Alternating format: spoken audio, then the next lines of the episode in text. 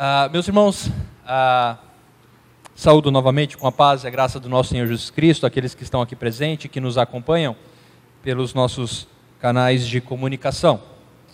Nessa noite eu gostaria que, pela palavra de Deus, nós fôssemos conduzidos a compreender a relação entre a nossa dependência do nosso Senhor e as bênçãos provenientes dessa dependência.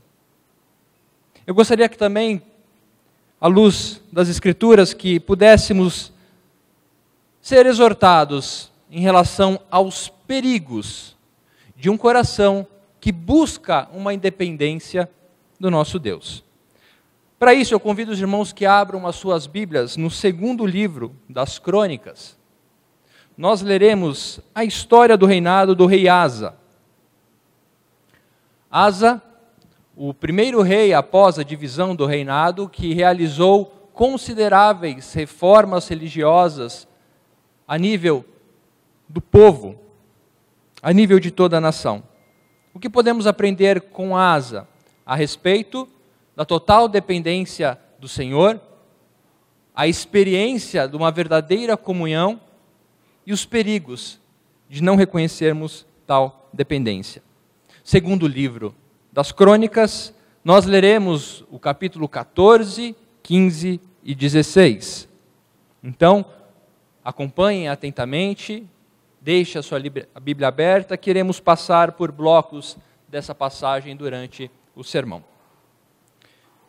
Segundo livro das crônicas, capítulo 14, 15 e 16, diz assim a palavra do nosso Deus. Abiás descansou com seus pais, e o sepultaram na cidade de Davi. Em seu lugar reinou seu filho Asa, em cujos dias a terra esteve em paz dez anos. Asa fez o que era bom e reto perante o Senhor seu Deus, porque aboliu os altares dos seus deuses estranhos e o culto nos altos, quebrou as colunas e cortou os postes ídolos. Ordenou a Judá que buscasse ao Senhor, Deus de seus pais, e que observasse a lei e o mandamento. Também aboliu de todas as cidades de Judá o culto dos, nos altos e os altares do incenso, e houve paz no seu reinado.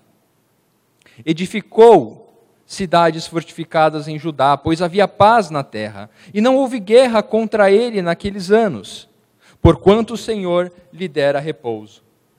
Disse, pois, a Judá: Edifiquemos esta cidade, cerquemo-las de muros e torres, portas e ferrolhos, enquanto a terra ainda está em paz diante de nós. Pois temos buscado ao Senhor nosso Deus, temo-lo buscado, e ele nos deu repouso de todos os lados. Edificaram e prosperaram. Tinha asa no seu exército trezentos mil, trezentos mil de Judá, que traziam paves e lança, e duzentos e oitenta mil de Benjamim, que traziam escudo e atiravam com arco, todos eram homens valentes. Zerá, o etíope, saiu contra eles com um exército de um milhão de homens e trezentos carros, e chegou até Maressa. Então Asa saiu contra ele e ordenaram a batalha no vale de Zefatá, perto de Maressa. Clamou Asa ao Senhor seu Deus e disse: Senhor, além de ti não há quem possa socorrer numa batalha entre o poderoso e o fraco. Ajuda-nos, pois, Senhor, nosso Deus, porque em ti confiamos e no teu nome viemos contra esta multidão. Senhor, tu és o nosso Deus, não prevaleça contra ti o homem. O Senhor feriu os etíopes diante de Asa e diante de Judá e eles fugiram. Asa e o povo que estava com ele os perseguiram até Gerar, e caíram os etíopes sem restar nenhum sequer, porque foram destroçados diante do Senhor e diante do seu exército. E levaram dali muito grande despojo, feriram todas as cidades ao redor de Gerar, porque o terror do Senhor as havia invadido. E saquearam todas as cidades, porque havia nelas muita presa. Também feriram as tendas dos donos do gado, levaram ovelhas em abundância e camelos e voltaram para Jerusalém. Veio o Espírito de Deus sobre Azarias, filho de Obed. Este saiu ao encontro de Asa e lhe disse: Ouvi-me, Asa, e todo Judá e Benjamim. O Senhor está convosco, enquanto vós estáis com ele. Se o buscardes, ele se deixará achar. Porém, se o deixardes, vos deixará. Israel esteve por muito tempo sem o verdadeiro Deus, sem sacerdote que o ensinasse e sem lei. Mas, quando na sua angústia eles voltaram ao Senhor, Deus de Israel, e o buscaram, foi por eles achado. Naqueles tempos não havia paz nem para os que saíam, nem para os que entravam. Muitas perturbações sobre todos os habitantes daquelas terras. Porque nação contra nação e cidade contra cidade se despedaçavam, pois Deus os conturbou com toda a sorte de angústia. Mas sede fortes e não desfaleçam as vossas mãos, porque a vossa obra terá recompensa. Ouvindo, pois, Asa estas palavras, e a profecia do profeta, filho de Oded, cobrou ânimo e lançou as abominações fora de toda a terra de Judá e de Benjamim, como também nas cidades que tomara na região montanhosa de Efraim, e renovou o altar do Senhor que estava diante do pórtico do Senhor. Congregou todo o Judá e Benjamim, e também os de Efraim, Manassés e Simeão, que moravam no seu meio, porque muitos de Israel desertaram para ele, vendo que o Senhor, seu Deus, era com ele. Reuniu-se em Jerusalém no terceiro mês, no décimo quinto ano do reinado de Asa.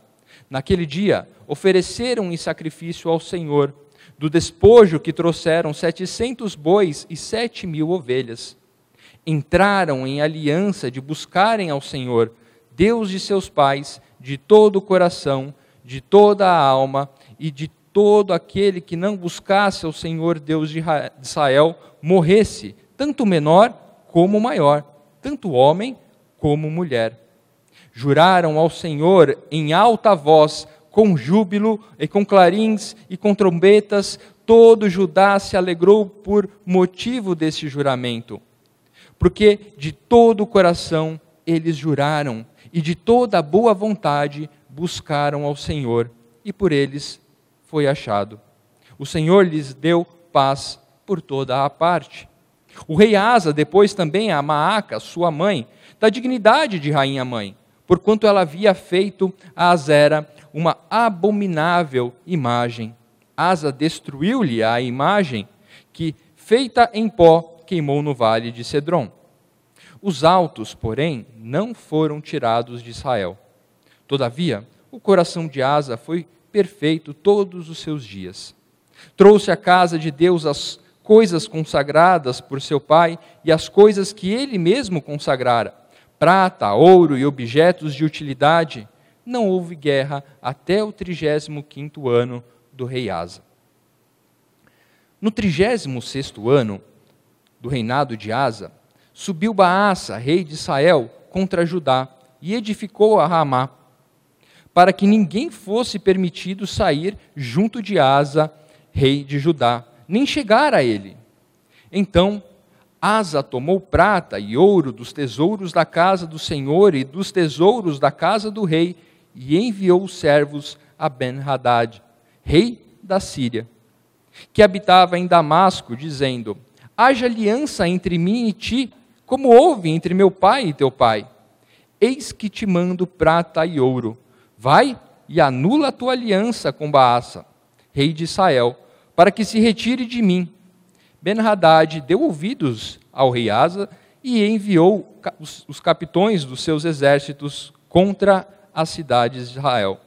E feriu Ijon, Adã, a Abel-Maim e todas as cidades armazéns de Naphtali.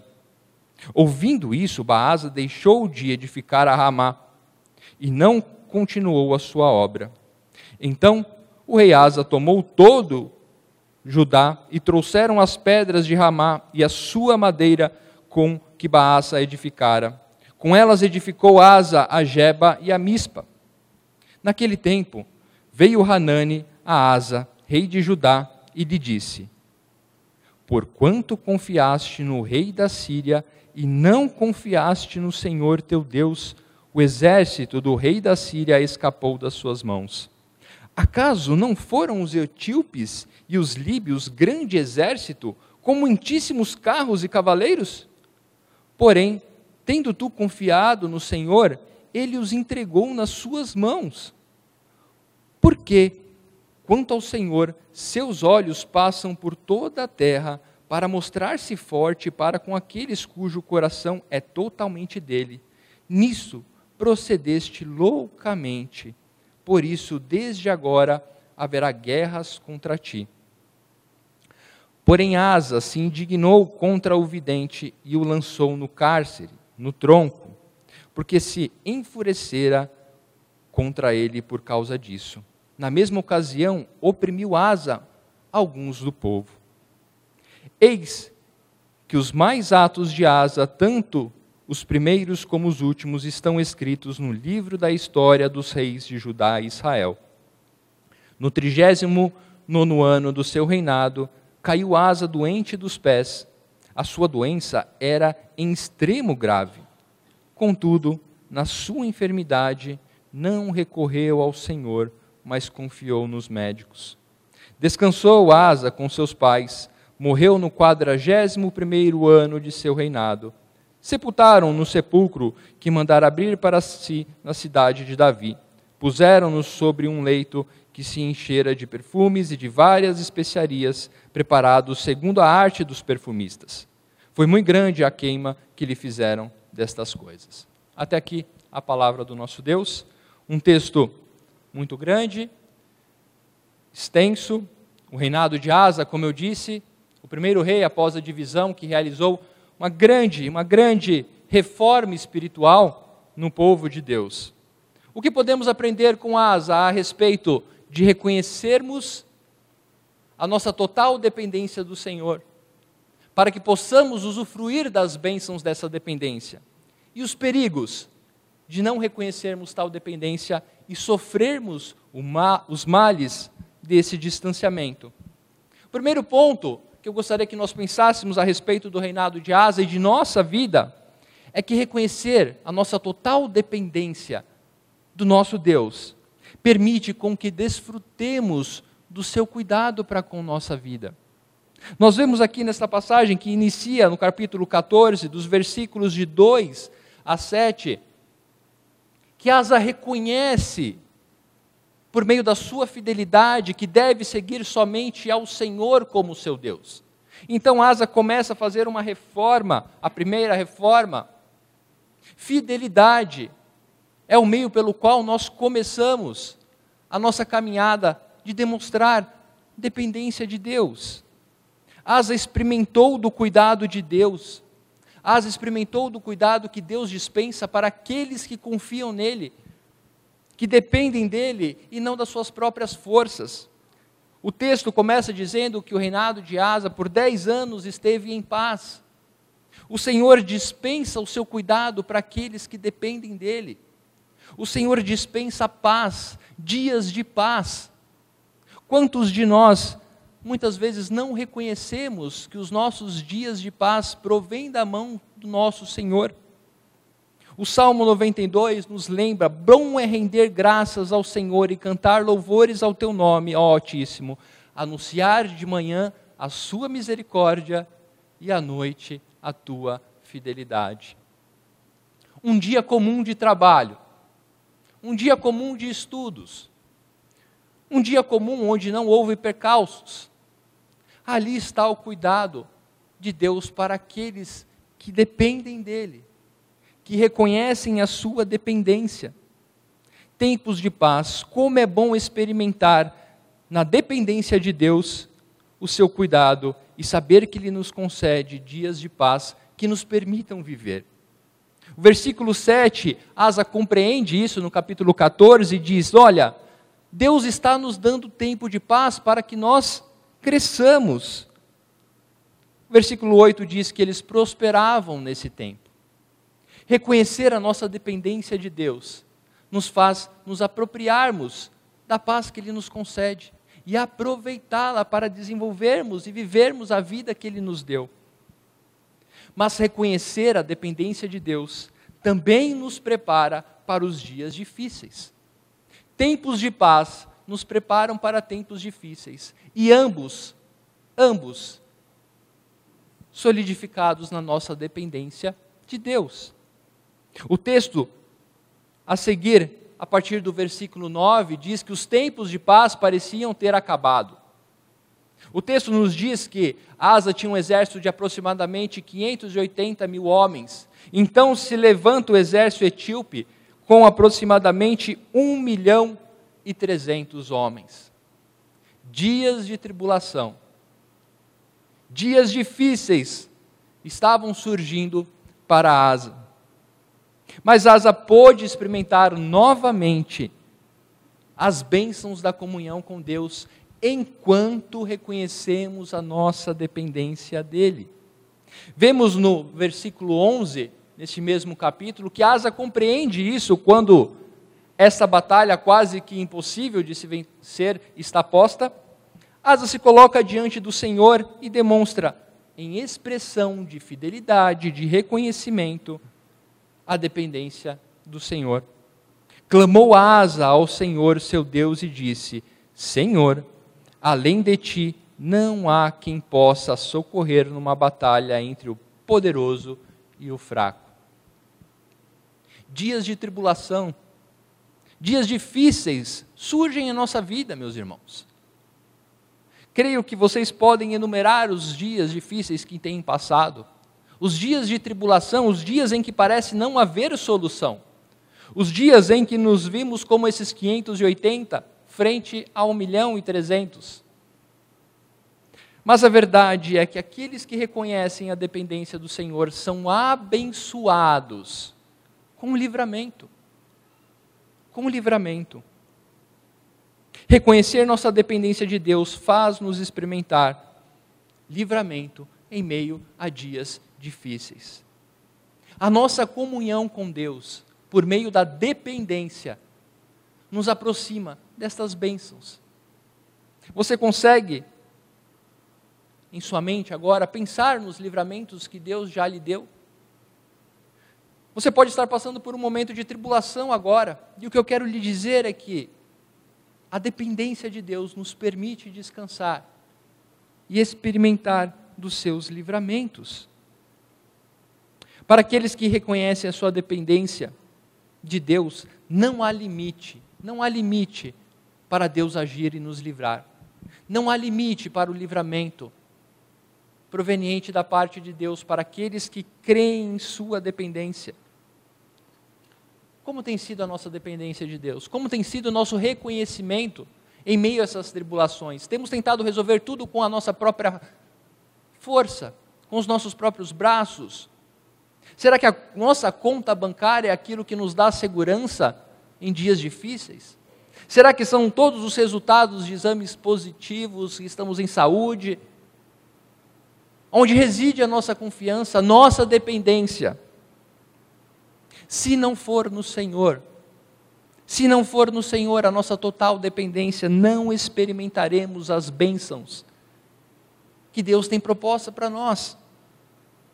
Mas Deus não age somente no nosso cuidado, quando dependemos dEle. Deus age também na nossa vida espiritual. Asa experimentou o aperfeiçoamento de Deus em sua vida quando ele confia, quando ele depende do Senhor. Nós temos um contraste aqui. Se no primeiro ponto, reconhecer a nossa dependência de Deus nos faz experimentar o cuidado dele para conosco, o segundo ponto é que reconhecer a dependência de Deus nos faz experimentar o seu aperfeiçoamento em nossa vida espiritual. O aperfeiçoamento, Deus nos moldando, Deus nos moldando segundo a vontade dele. Parece que apesar de Asa ter abolido os cultos, os deuses estranhos, no versículo 3 do capítulo 14, diz que Asa aboliu, versículo 4 do capítulo 14 diz que Asa ordenou ao povo que não cultuasse mais. parece que Asa não tratou esta questão com a devida profundidade ou seriedade que lhe era devida. Azarias aparece, Deus envia Azarias para falar com Asa. Então Azarias relembra a Asa este conceito de que aqueles que buscam ao Senhor, Deus se deixará ser achado. Asa, então, experimenta o aperfeiçoamento de Deus em sua vida à medida que ele confia plenamente na dependência de Deus. Expressar o reconhecimento total da nossa dependência não é só buscar os cuidados desse mundo. Ser dependente de Deus, reconhecer a nossa dependência do nosso Deus, não está ligada somente ao que podemos ter nas mãos. Eu sei que muitas linhas religiosas usam esse texto dessa forma: busque o Senhor e você conseguirá aquilo que você quer, busque o Senhor e você terá sucesso, busque o Senhor e você terá prosperidade. Mas quando nós vemos aqui os efeitos na vida de Asa, compreendemos que quando buscamos a Deus, Ele aperfeiçoa a nossa vida de forma espiritual. Profundidade, cristianismo é algo que mexe com as nossas estruturas. Como? Nós vemos aqui que após ouvir a palavra, Asa teve ânimo e cobrou ao seu povo. Quantas vezes a nossa dependência de Deus, o aperfeiçoamento de Deus em nossa vida nos causa ânimo, alegria, vontade de cada vez mais ser aperfeiçoados por Deus em nossa dependência a Ele. Senhor, dependemos de Ti, molda-nos como massa, como barro na mão do oleiro, faça o que quiser com a minha vida, molde-me segundo a Sua vontade. Temos no versículo 8 a 9 que esse ânimo gera renovação, dia após dia, o aperfeiçoamento do Senhor para aqueles que dele dependem, traz às nossas vidas renovação renovação, dia após dia, constantemente buscando estar diante do Senhor. No versículo 9, nós também vemos que a vida de Asa, quando deixa-se ser aperfeiçoado por, pelo Senhor, caminha em testemunho e reconhecimento. Olha que interessante, no versículo 9, capítulo 15, diz que congregou todo Judá e Benjamim, e também os de Efraim, Manassés e Simeão, que moravam no seu meio, porque muitos de Israel desertaram para ele, vendo que o Senhor, seu Deus, era com eles. E aqui cabe a, uma a elucidação. Lembremos que após o reinado de Salomão, o reino de Israel se divide em dois reinos. Asa é rei do reino do sul, Judá, Benjamim. O reino de Israel se perde dos caminhos do Senhor se distancia. Mas aqui nós vemos que quando Asa faz a sua reforma religiosa, é movida pelo aperfeiçoamento de Deus, o seu testemunho apresenta que Deus está ali. E Asa é reconhecido não por ser um grande rei, não por ser um homem poderoso, mas porque Deus habita no seu meio.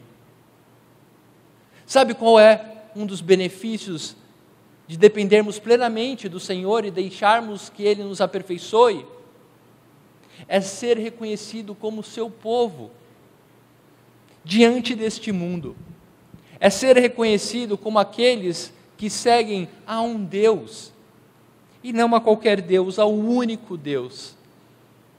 Mas vejam que todas essas bênçãos são provenientes daqueles que reconhecem a sua dependência do Senhor aqueles que reconhecem que precisam do Senhor, aqueles que se entregam à vontade do Senhor. O versículo 10 ao 15 nos ensina mais ainda a respeito das benfeitorias, das bênçãos. Há uma série de alianças firmadas, pactos renovados, culto, aliança e não mais ordenança. Se no capítulo 14, versículo 4 diz que Asa ordenou que ali fosse feita todas essas mudanças, nos versículos 10 a 15 nós temos uma disposição do povo para isso.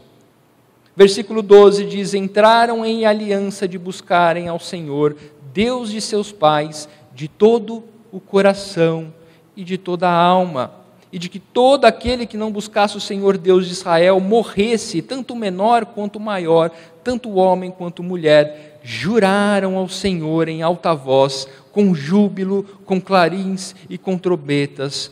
Todo Judá se alegrou por motivo deste juramento.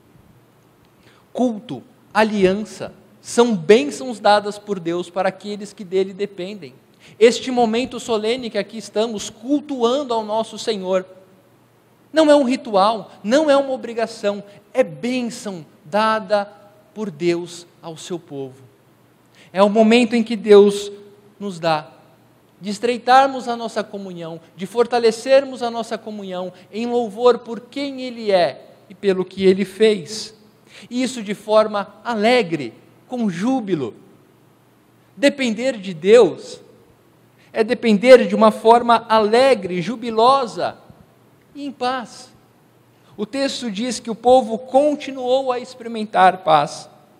E da mesma forma, meus irmãos, que no primeiro ponto eu disse que não há limite para os cuidados de Deus para aqueles que dele dependem, o texto nos mostra que não há limite para o aperfeiçoamento de Deus para aqueles que dele dependem. O versículo 16, no capítulo 15, nos mostra que Asa depôs a Maca, sua mãe, da dignidade de rainha mãe, porque ela tinha errado, tinha feito uma abominável escultura para ser adorada. Quando reconhecemos nossa dependência de Deus, nos entregamos ao seu aperfeiçoamento. Não há limites para o que Deus pode fazer em nossa vida. Não há limites para o que Deus possa aperfeiçoar o barro de suas mãos. Deus, o oleiro, não há limites, não há limites. Isso é o que a teologia reformada chama de perseverança dos santos. Progredir, progredir em santidade de vida, porque dependemos do nosso Deus, reconhecemos o seu poder sobre nossa vida. Não há limites para o que Deus pode fazer na nossa vida espiritual. Uma fé fortalecida, um amor pela palavra, testemunho, ser reconhecido como povo de Deus. Creio que, se terminássemos por aqui, conseguiríamos extrair as verdades desse texto. No primeiro livro dos Reis, capítulo 15, é contada essa mesma história e ela termina nesse ponto. Só que aqui nós temos uma extensão, e eu creio que seja digna de nós prestarmos atenção neste ponto. E é o ponto em que quais são os perigos? Quais são os perigos que nos cercam e que nos afastam de reconhecer a plena dependência do nosso Deus? A grande verdade, meus irmãos, é que uma fagulha apenas basta para incendiar uma enorme floresta. Eu não sei se você já presenciou isso. Uma pequena fagulha pode causar uma grande queimada. Por que eu quero dizer isso? Porque nessa leitura que fizemos até aqui, nós passamos por essa fagulha. Nós passamos por essa fagulha na vida de Asa. Não sei se os irmãos separaram, mas o texto é claro, tanto aqui em 1 Reis 15, em apontar um erro que parece pequeno, não tão significativo. Capítulo 15, versículo 17 diz assim: Os altos, porém, não foram tirados de Israel. O texto mostra que Asa, mesmo abolindo o culto aos altos, mesmo abolindo toda a prática religiosa, achou por si só que já estava bom e não precisava remover os altos. O texto mostra que essa pequena fagulha poderia inflamar o coração de Asa e o que aconteceu, nós veremos um pouco à frente. Pequenas ações que minam o nosso coração contra a nossa dependência de Deus podem inflamar o nosso coração a lutar pela nossa independência de Deus. Pequenas ações que trazem a nós o sentimento de que podemos decidir o que fazer ou não, podem inflamar um coração a buscar a independência de Deus. E é isso que vemos na vida de Asa. O final desse texto, capítulo 16, vai mostrar que rejeitar a dependência de Deus resulta em experimentarmos o distanciamento de sua comunhão. Foi o que Azarias disse. Azarias usou esse exemplo. A fagulha perigosa pegou fogo. O coração de Asa, um homem que até aqui então era digno de toda a notoriedade, de exemplo.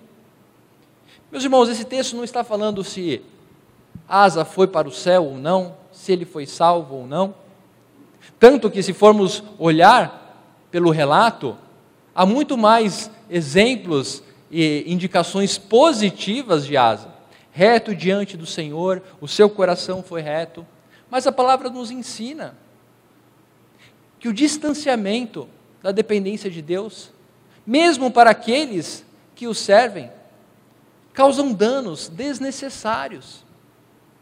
Causam danos desnecessários. O versículo, o capítulo 16, então nos mostra um cenário muito parecido com o começo da história de Asa. Um novo exército se levanta contra ele. Então, de logo podemos pensar: é só fazer a mesma coisa, clamar ao Senhor, depender do Senhor e desfrutar das suas bênçãos. Mas aqui vemos um asa completamente diferente. Vemos um asa que confiou nos bens deste mundo. Prata e ouro foram a fonte de dependência de Asa. Com dinheiro, eu compro o rei da Síria para lutar ao meu lado. Asa decidiu ser senhor do seu próprio destino. Asa decidiu que ele poderia ter o poder. Quando rejeitamos a dependência de Deus, o que estamos fazendo é trazendo para nós o sentimento de que temos o poder de criar as bênçãos que recebemos. Deus nos dá o seu cuidado. Quando rejeitamos a sua dependência, dizemos: podemos nos cuidar sozinho. Mas o resultado é um somente: a inversão daquilo que Deus nos dá. Tribulações, a partir disso, Asa Anani vai até Asa e diz: Por que confiaste no rei da Síria?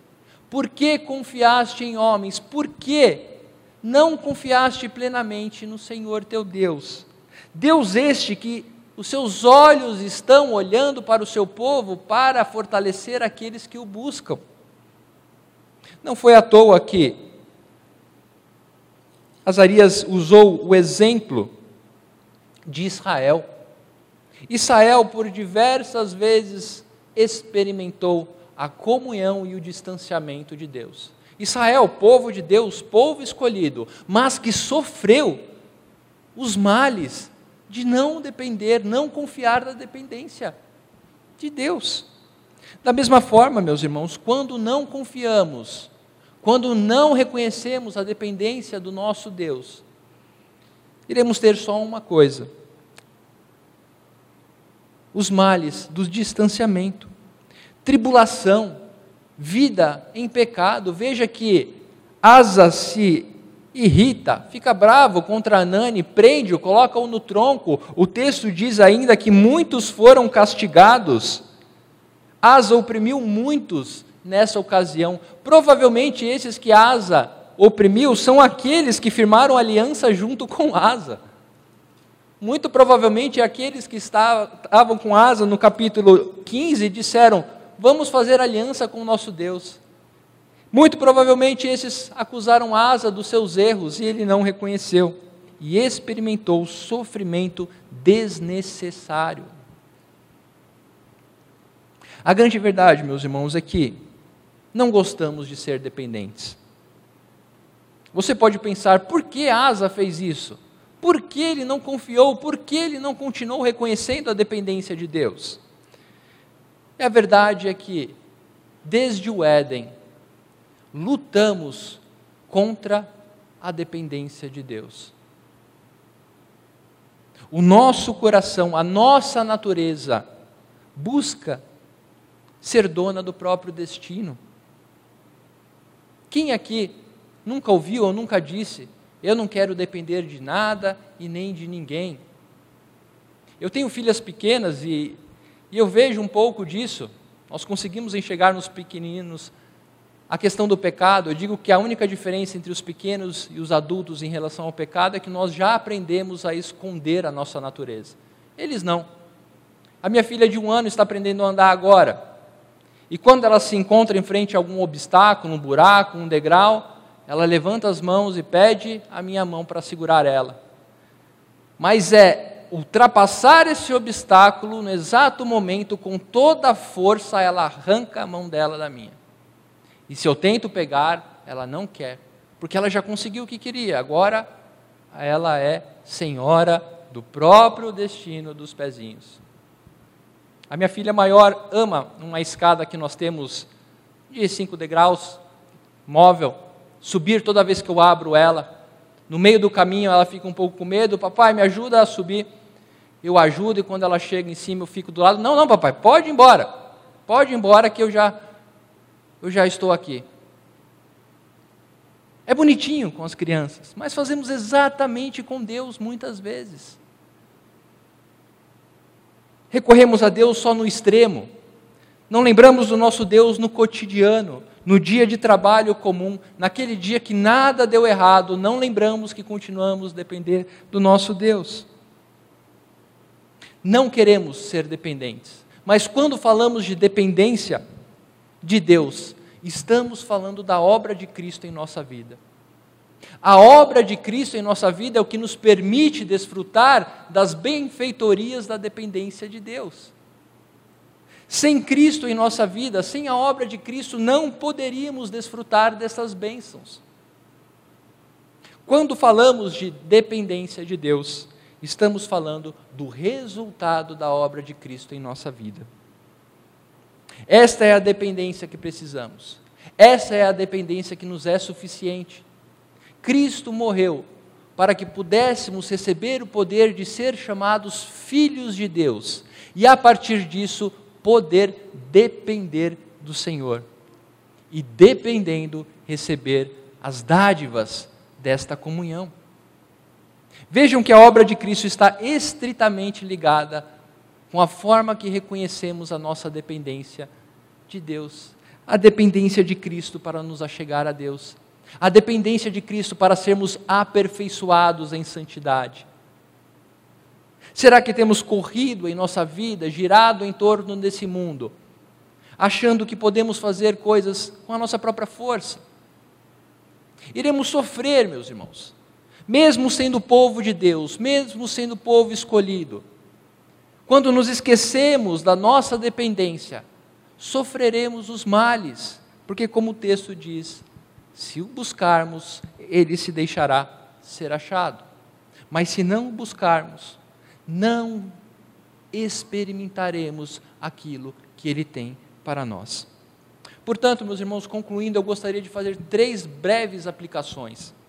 A primeira é que reconhecer a nossa total dependência de Deus, conquistada em Cristo Jesus, nos permite desfrutar do seu cuidado. Reconhecer a dependência de Deus em Cristo Jesus nos permite que nos apropriemos do que Cristo conquistou na cruz. Cristo nos ensina: a minha paz vos dou. Não a paz do mundo, mas a minha paz. É essa que está pronta para aqueles que dependem de Deus. A segunda aplicação é que reconhecer nossa total dependência de Deus permite que nos apropriemos da obra de Cristo como fonte garantidora do nosso aperfeiçoamento.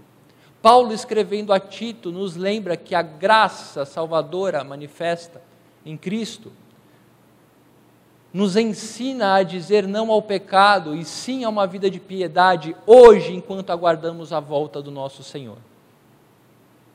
Se a primeira aplicação é reconheça a dependência do Senhor e desfrute do seu cuidado, a segunda é reconheça a dependência do Senhor em Cristo Jesus e desfrute do seu aperfeiçoamento na sua vida. E por último, devemos ser honestos em relação aos nossos desejos de independência de Deus. Devemos ser honestos e reconhecer quando aquela fagulha está se inflamando, quando achamos que podemos decidir a nossa própria sorte, para então combater esta fagulha. Mais importante do que como começamos a nossa caminhada é como terminamos. Não é à toa que a palavra de Deus nos ensina: aquele que pense estar de pé, cuidado para que não caia. Esta é uma palavra para os cristãos. Depender do Senhor, usufruir das suas bênçãos, usufruir do seu cuidado, do seu aperfeiçoamento, é o que está posto a nós. Mas há perigos quando achamos que podemos ser autossuficientes sem Deus, sem Cristo Jesus. Que Deus nos abençoe, meus irmãos, a olhar para a vida de Asa, nos reconhecer nela, aprender as dádivas, as bênçãos daqueles que reconhecem a dependência de Deus por meio de Cristo Jesus. E a nos examinarmos e tomar cuidado para não cometermos o erro de Asa, que em determinado momento da sua vida declarou independência e sofreu sofreu por isso. Que o Senhor abençoe a sua igreja, o seu povo, a caminhar com esta verdade. Amém.